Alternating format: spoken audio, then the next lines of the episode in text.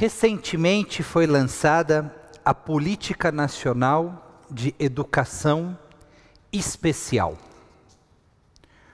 O texto estimula a criação de salas e escolas especiais para crianças com deficiências. Considerado um retrocesso por muitos especialistas, o texto interrompe o processo de inclusão escolar em andamento e retira do Estado a responsabilidade de incluir crianças com deficiência na sociedade, como exige a Lei Brasileira de Inclusão de 2015 e a Convenção da Organização das Nações Unidas. Mais grave ainda, a redação do decreto não ouviu as pessoas com deficiência, sobre as quais pretende legislar. Ao longo da história, pessoas com deficiência foram tratadas de diferentes maneiras.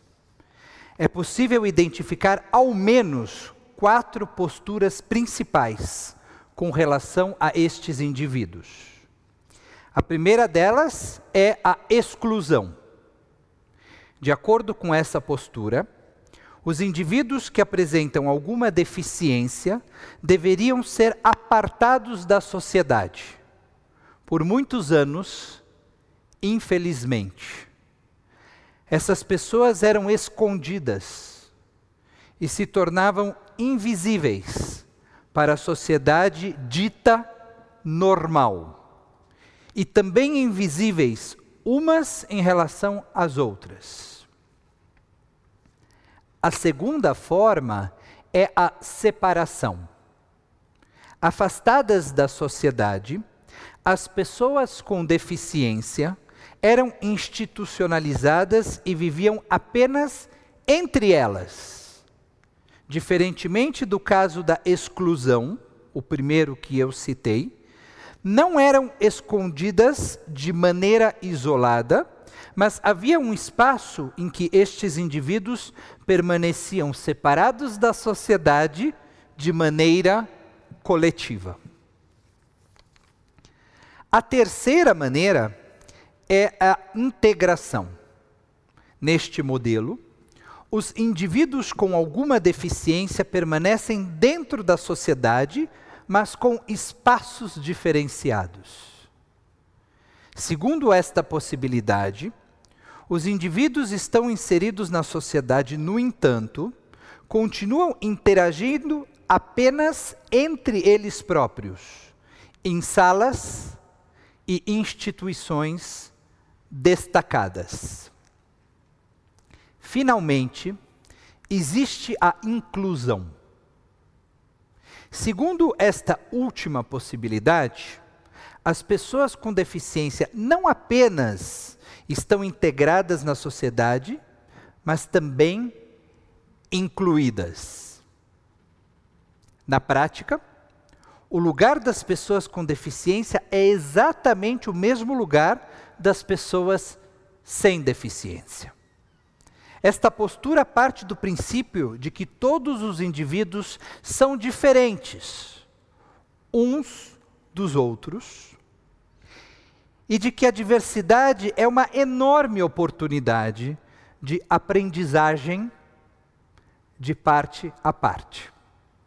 Como me ensinou meu amigo Henry Zilberstein, ativista da causa, inserir é convidar para a festa Incluir é chamar para a dança.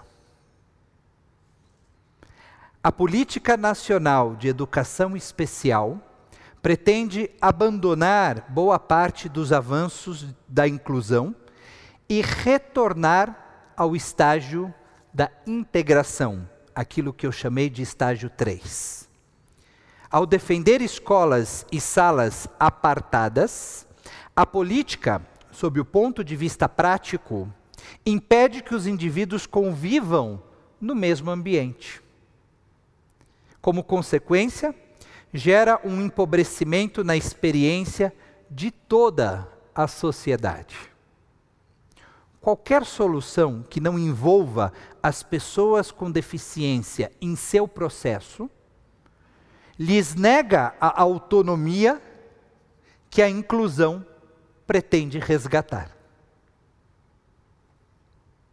No judaísmo, é também possível identificar diferentes etapas na maneira de lidar com a deficiência. Para o leitor contemporâneo, é difícil constatar, por exemplo, que um sacerdote que tivesse alguma deficiência não poderia servir no santuário do deserto e, posteriormente, nos templos de Jerusalém.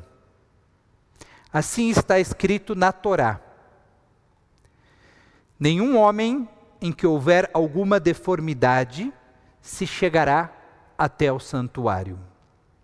Como homem cego ou coxo, ou de nariz chato, ou de membros demasiadamente compridos, ou homem que tiver quebrado o pé ou a mão quebrada, ou corcunda ou anão, ou que tiver defeito no olho.